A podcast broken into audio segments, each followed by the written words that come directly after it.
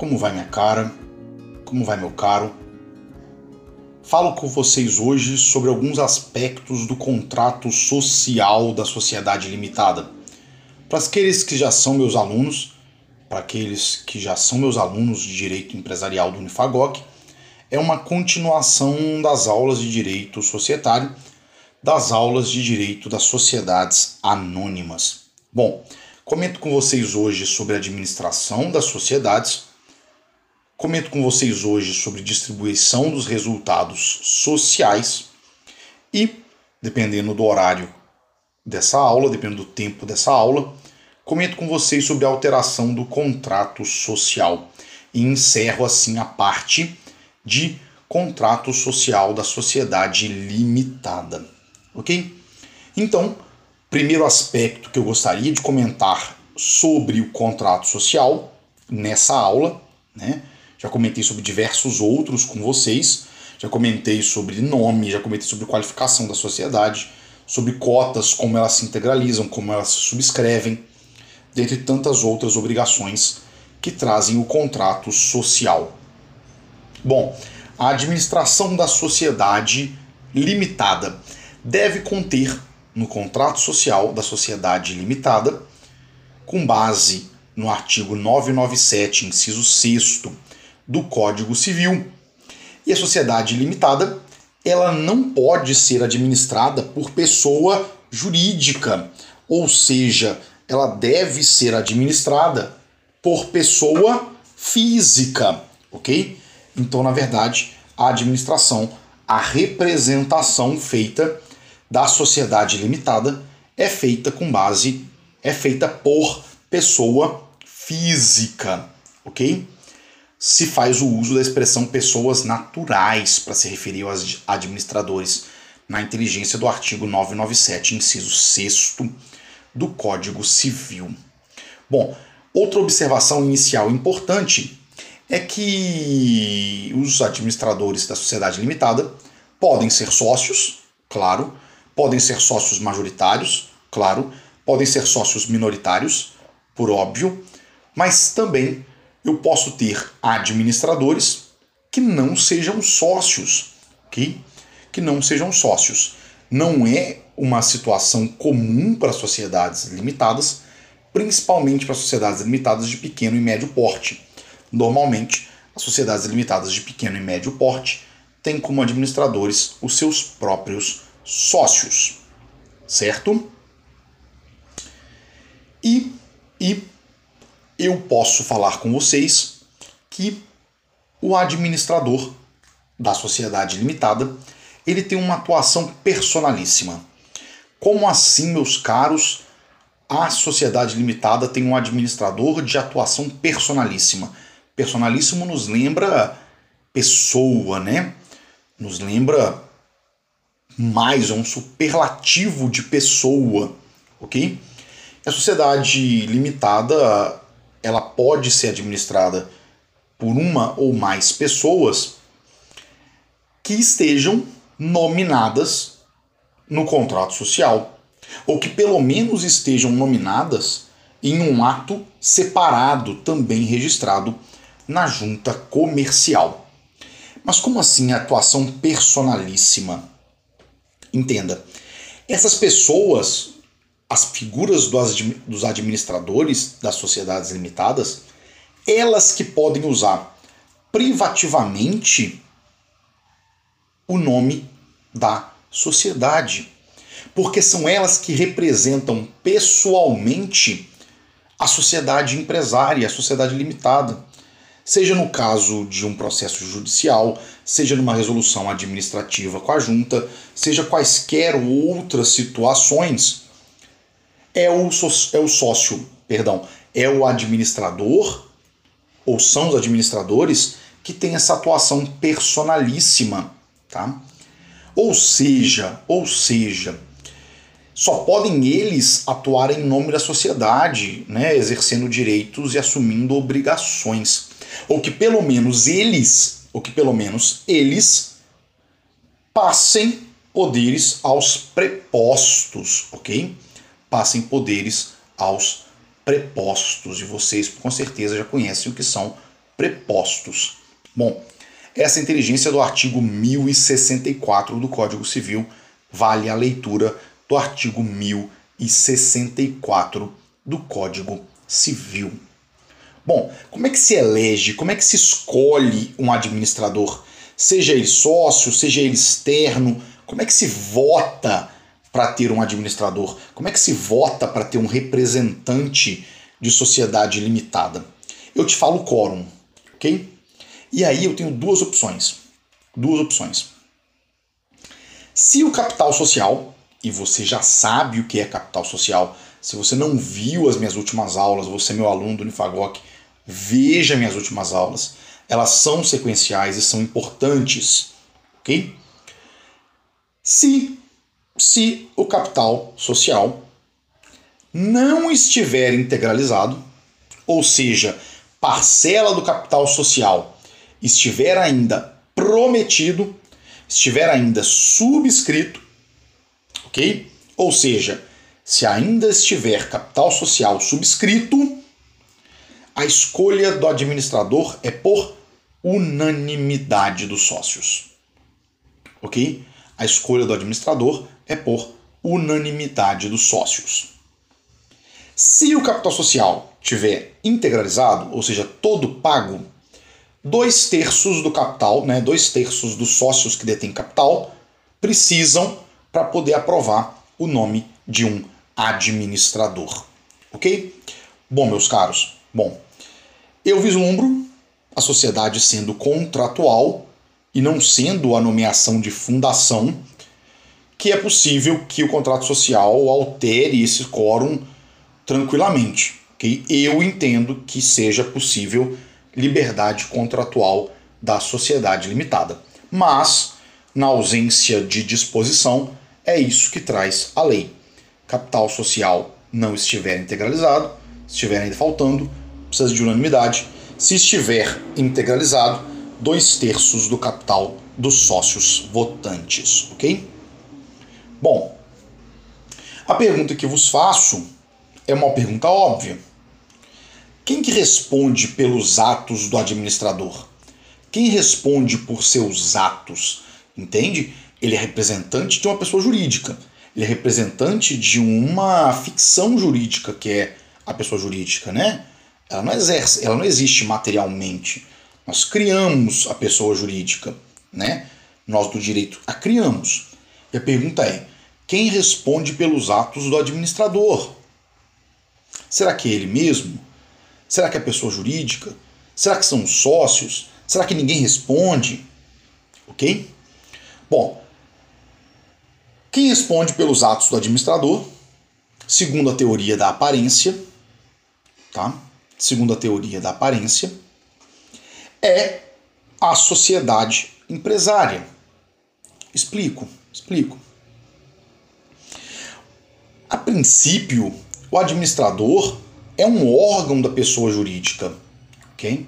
É um órgão da pessoa jurídica que vai externalizar, que vai colocar para fora a vontade da pessoa jurídica. Entende? Então, em princípio, a sociedade vai responder por todos os atos praticados por ele. Porque, na verdade, pela teoria da aparência, ó, aparência, aparência traz aparência que quem na verdade está externalizando a vontade, que quem na verdade está fazendo aquele ato é o próprio, é a própria sociedade. Entende? É a própria sociedade. Bom, inclusive em homenagem à própria teoria da aparência, tá? A sociedade, em regra, em regra, atenção, existem exceções, em respeito à teoria da aparência, a sociedade, em regra, responde inclusive pelos excessos do administrador. Os excessos do, do administrador. Ok? Mas, mas, atenção. Como eu falava sobre a regra, atenção. A empresa vai responder perante terceiros. O que não significa que depois, que depois ela não possa cobrar do, do administrador aquilo que ele se exceder. Entende? É o que nós chamamos de ação de regresso contra o sócio administrador. Ok? Maravilha. Contra o administrador, perdão. Maravilha. Só que para essa regra eu tenho uma exceção. Ok? A empresa não vai responder perante terceiros se houver uma limitação pública. Como assim uma limitação pública? Olhe bem, olhe bem. A sociedade se reúne, os sócios se reúnem e colocam e fazem um documento a ser averbado na junta comercial, a ser colocado na junta comercial, alegando que o administrador ele tem os seus poderes limitados. Okay? Ele não pode fazer isso, isso isso. Ele pode fazer isso, isso isso. Eles pegam esse documento e colocam na junta comercial. É o que nós chamamos de limitação pública dos poderes do administrador. Uma limitação pública averbada na junta comercial, ok? Nesse caso, a empresa não vai responder perante terceiros. Por quê? Porque o terceiro deveria, ou no mínimo poderia, ter conhecimento das limitações do administrador. Então a empresa não vai responder perante terceiros nesse caso. Tá? Bom, vou te dar um exemplo do que eu estou falando. Tá? Um administrador, por esse documento de limitação pública, ele foi proibido de fazer o trespasse. Vamos lembrar aí o que é o trespasse, venda de estabelecimento empresarial, ok? O administrador proibido de fazer o trespasse o faz com conhecimento do comprador que ele não poderia fazer, porque querendo ou não, a limitação estava pública. Ou seja, ou seja, a sociedade empresária não vai responder aí por terceiros, ok?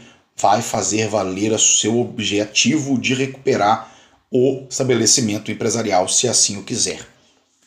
Certo? Entendido? Bom, primeira parte primeira parte do que eu queria falar com vocês sobre a administração da sociedade empresária, eu falei.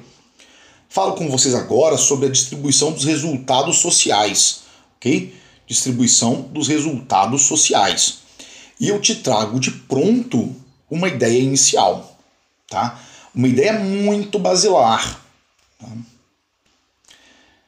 Eu posso dizer sem medo de errar que são características de qualquer sociedade o exercício de atividade econômica.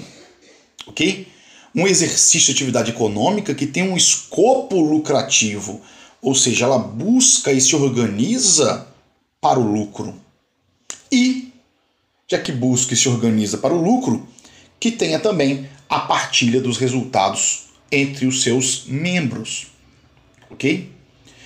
E é bem verdade que na sociedade limitada empresária são características muito mais marcantes.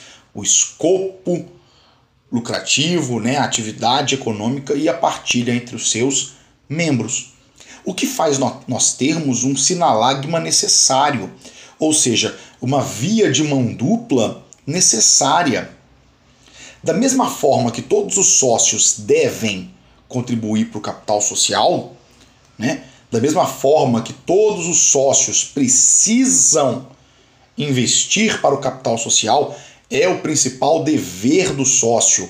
Investir para o capital social é também requisito especial de validade de um contrato a garantia de que todos os sócios participem dos resultados sociais. Entende? Cabendo aos sócios disciplinar a matéria no ato constitutivo, cabendo aos sócios disciplinar a matéria no contrato social. Cabe aos sócios da limitada falar como se distribuem os resultados sociais. Previsão do artigo 997, inciso 7 do Código Civil. Uma observação preliminar também sobre isso. Quando eu digo resultados sociais, eu estou dizendo distribuição de lucros, mas também distribuição de prejuízos. ok? Resultados sociais são lucros e prejuízos. Bom, nós temos uma proibição legal na sociedade limitada, ok? e, de modo geral, em toda a sociedade empresária brasileira. Tá? É vedado, é proibido a chamada cláusula leonina. Mas o que é essa cláusula leonina? Tá? O artigo 1008 do Código Civil traz para gente que não podem existir cláusulas contratuais que excluam quaisquer sócios de participar dos resultados. Então eu não posso ter cláusulas do contrato que vão, que vão excluir os sócios de participarem dos resultados sociais. Tá? Redação do artigo 1008 do Código Civil. É nula a estipulação contratual que exclua qualquer sócio de participar dos lucros e das perdas. Ok? Dos lucros e das perdas. Mas eu não posso excluir cláusula leonina. Mas como distribuir? Em regra, é o contrato que vai dizer como distribuir as perdas e os lucros sociais, como que vão distribuir os resultados sociais. Bom, o legislador ele não estabeleceu regras de como fazer essa distribuição dos lucros, ok? Cabe muito aos sócios prever a forma no contrato social, tá? Se pode pensar numa distribuição preferencial a um sócio, se pode pensar que se guarde parte do, dos lucros para não pagar dividendos. Se pode pensar uma série de questões de como distribuir esses lucros, inclusive de não distribuir dividendos, não distribuir lucros num tanto de anos. Isso é possível, tá? Em caso de omissão do contrato, se o contrato nada diz como, como é a forma de distribuir os resultados sociais, se respeita a disposição do artigo 1007 do Código Civil. 1007 do Código Civil. Leiam comigo aí o 1007 do Código Civil. Salvo estipulação em contrário, o sócio participa dos lucros e das perdas, na proporção das respectivas cotas. Ou seja, lucro e perda, pagar dividendo e sofrer prejuízo na proporção do seu investimento para o capital social, na proporção das suas cotas. E eu continuo 1007, mas aquele cuja contribuição consiste em serviços somente participa dos lucros na proporção da média do valor das cotas. Bom, vale lembrar que as sociedades limitadas, essa parte final de nada vale. Né? Essa parte final do artigo 1007 não tem aplicação, já que nelas não podem haver sócios de indústria, né? os sócios que fazem somente o trabalho, okay? que pagam a sua contribuição social em, de, em serviços. Okay? A sociedade limitada não permite o sócio que contribui capital social em serviços somente bens e dinheiro. ok? Isso é uma obediência ao disposto no artigo 1055, parágrafo 2 do Código Civil. 1055, parágrafo 2 do Código Civil, que nos traz como é a forma de inclusão de investimento para o capital social na sociedade limitada, como eu falei, tão somente em dinheiro ou bens certo? Então eu comentei com vocês sobre a administração da sociedade limitada e comentei com vocês sobre a distribuição dos resultados sociais. Comentei com vocês que a administração ela deve ser feita por pessoa física com uma atuação personalíssima, podendo ser sócio ou não. Comentei com vocês que há uma limitação à eleição do administrador quando o capital não for totalmente integralizado ou seja, eu preciso da unanimidade dos sócios escolhendo o nome, votando para o administrador. E pela teoria da aparência, quem responde pelos atos do administrador é a própria sociedade. Mas existe exceção. Qual que é a exceção? Quando se faz uma limitação pública averbada na junta comercial, uma limitação pública aos poderes do administrador, porque o terceiro que contratou com aquele administrador deveria ou poderia ter conhecimento sobre a limitação. E eu falei ainda sobre a distribuição dos resultados sociais, né, que a distribuição dos resultados sociais é típico de toda sociedade empresária, tendo um sinalagma necessário. Né? Aquele sócio investe para o capital querendo receber resultados sociais, ok? Então, na verdade, se proíbe a cláusula leonina, a cláusula leonina que exclua qualquer sócio de participar de lucros e de perdas, ok? E por fim, eu fiz uma lembrança aí que fiz uma lembrança que não se pode colocar, não se pode fazer investimentos para a sociedade limitada com serviços, tão somente com bens e com dinheiro. Inteligência do artigo 1055, parágrafo 2 do Código Civil. Bom, meus caros, satisfação. Encerro por aqui a minha aula. No mais, um forte abraço e até a próxima aula de Direito Empresarial.